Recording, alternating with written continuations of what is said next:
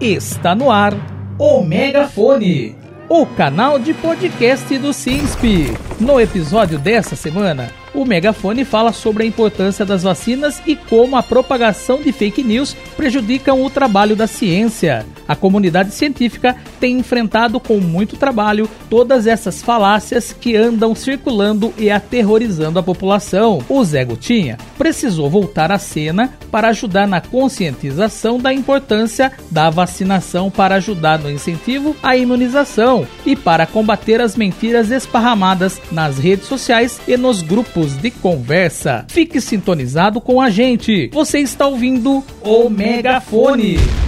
Desde crianças, nossos pais são agentes responsáveis pela nossa vacinação. Quando crescemos, a responsabilidade passa a ser nossa em deixar a caderneta de vacinação dos nossos filhos em dia. E assim, essa rotina de prevenção passa de geração para geração. Após a pandemia da Covid-19, a importância da vacina e a conscientização para deixar a população imunizada virou pauta nas rodas de conversa e vem sendo muito explorada pela mídia. Não é à toa que o ato de se vacinar é a forma mais segura de proteção das doenças infecciosas e contagiosas, que além de proteger a si mesmo, se estende também para toda a sua família, amigos e pessoas próximas.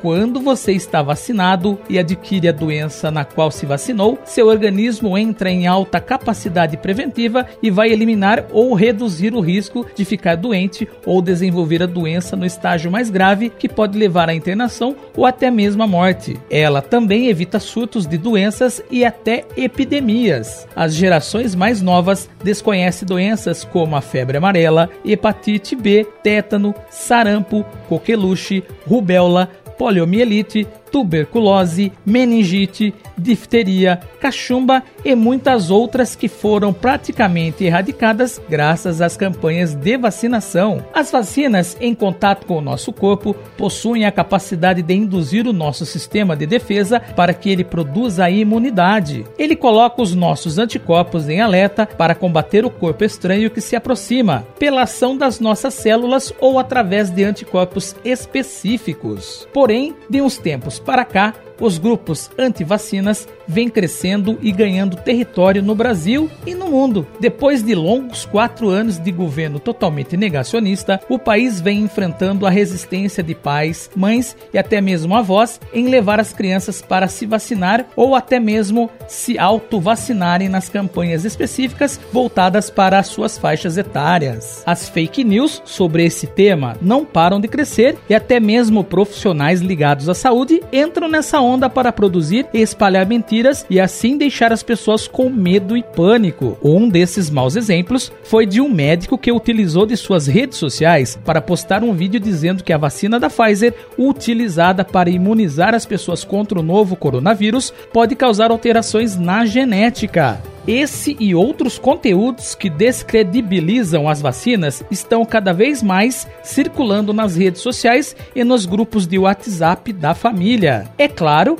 que tudo isso não passa de notícia falsa. Vacinas não causam câncer, doenças autoimunes e muito menos levam ao óbito. A comunidade científica tem enfrentado com muito trabalho todas essas falácias que andam circulando e aterrorizando a população. O podcast Fake News Não Pode, uma produção Video Academics e Pretty Much Science, em parceria com a Rádio USP de Ribeirão Preto, com revisão de João Vitor Guimarães Ferreira, abordou a mentira espalhada pelo médico sobre a vacina da Pfizer e a acadêmica Laura Colette Cunha explicou como funciona uma vacina da RNA, tecnologia usada pela farmacêutica na produção desse imunizante, e por que você, ouvinte do megafone, não deve temer a vacina da norte-americana Pfizer é aplicada diretamente no músculo deltoide, próximo ao ombro. A vacina contém nanopartículas com a instrução genética para a construção da proteína presente na superfície do vírus causador da Covid-19, conhecida como spike. Essa instrução é dada por uma molécula de RNA mensageiro que é traduzida em proteína pelos ribossomos presentes no citoplasma de nossas células, sendo que essa molécula é degradada posteriormente. Portanto, em nenhum momento essa molécula de RNA entra no núcleo da célula, onde se encontra nosso material genético, o DNA. Eventualmente, as células morrem e seus restos são processados por células apresentadoras de antígenos, como as células dendríticas, que podem apresentar os fragmentos da proteína spike aos linfócitos, produzindo assim uma resposta imunológica contra a proteína viral e estimulando a produção de anticorpos capazes de neutralizar o vírus. A vacina da Pfizer é segura e é 95,3% eficaz, mesmo contra casos severos de infecção. Ademais, em um estudo observacional publicado na renomada revista The Lancet, observou-se que quando 72,1% da população com mais de 16 anos de Israel foi vacinada com as duas doses da vacina da Pfizer, houve uma redução significativa do número de mortes, internações e infectados. Somente a vacinação em massa da população pode nos proteger. Defenda as vacinas e lembre-se, sempre procure informações em fontes confiáveis. Médicos não são cientistas e devemos ouvir todas as observações que a ciência e seus profissionais têm trazido ao longo da pandemia. Você está ouvindo o Megafone a crescente alta na queda da cobertura vacinal e o aumento dos casos de fake news que envolvem a ciência e a saúde está preocupando a nova gestão do Ministério da Saúde, que vem trabalhando na reestruturação da pasta. A ministra Nízia Trindade ressuscitou o nosso Zé Gotinha, ícone histórico da vacina contra a poliomielite no país, para ajudar no incentivo à vacinação e para combater as mentiras esparramadas nas redes sociais e nos grupos de conversas. De acordo com a Fiocruz, o Zé Gotinha foi um personagem criado pelo artista plástico Darlan Rosa em 1986 para a campanha de vacinação contra o vírus da poliomielite realizada pelo Ministério da Saúde. O principal objetivo de seu criador era deixar mais atraente para os pequenos as campanhas de vacinação. O nome do Zé Gotinha foi uma escolha nacional feita por alunos de todo o Brasil por meio de um concurso promovido pelo Ministério da Saúde. No passado, o Brasil atingiu 90% da imunização infantil contra a poliomielite. Em 2022, o país registrou apenas 40% da cobertura vacinal para esta doença. A queda dessa, como também de outras vacinas, está entre os principais desafios da ministra da Saúde. Em entrevista concedida à CNN Brasil, a médica afirmou que ele, o Zé Gotinha, volta com força total para o combate às fake news e otimizar a vacinação. A vacina será uma pauta não só do ministério, mas de toda a sociedade.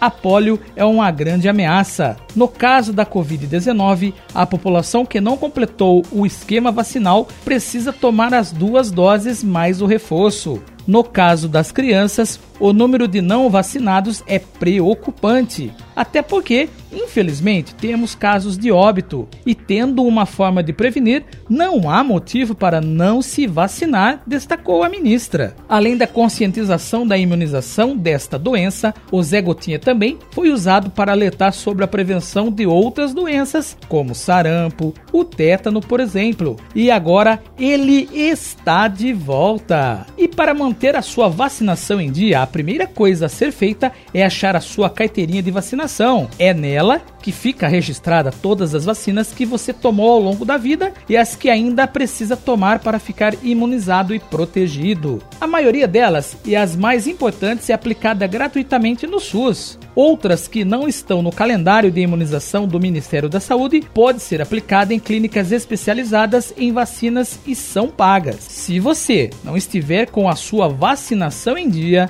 é importante que você atualize a sua carteirinha de vacinação e tome o quanto antes puder. Procure um posto de vacinação e o profissional verificará qual e quais imunizantes estão pendentes para ser aplicado. Fique atento e lembre-se sempre: manter a sua vacinação em dia é essencial para a sua vida e de todos que vivem ao seu redor. Dessa forma, você fica imunizado, livre de doenças e de ser portador de circulação de doenças. Vacinas salvam vidas. Ajude a combater fake news e compartilhe apenas informações necessárias e verdadeiras sobre a ciência, a tecnologia e principalmente sobre a saúde. E se você já tem mais de 60 anos, a vacina bivalente contra a Covid-19 já está disponível nos postos de saúde de todo o país. Não perca tempo e vá se vacinar. E na maioria dos postos de saúde também é possível se vacinar contra a hepatite B, sarampo, HPV,